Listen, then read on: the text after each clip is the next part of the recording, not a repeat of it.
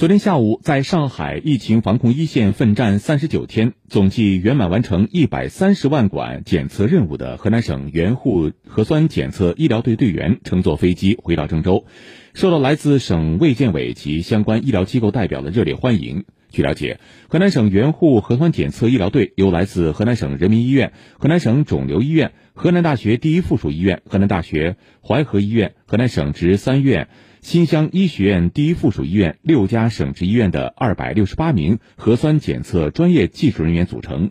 医疗队在成立之时就组建了临时党支部，下设四个党小组。队长李刚带领一百一十七名党员在基地党旗下进行了重温入党誓词的仪式，要求所有党员亮身份上岗，充分发挥党支部战斗堡垒和党员先锋模范作用。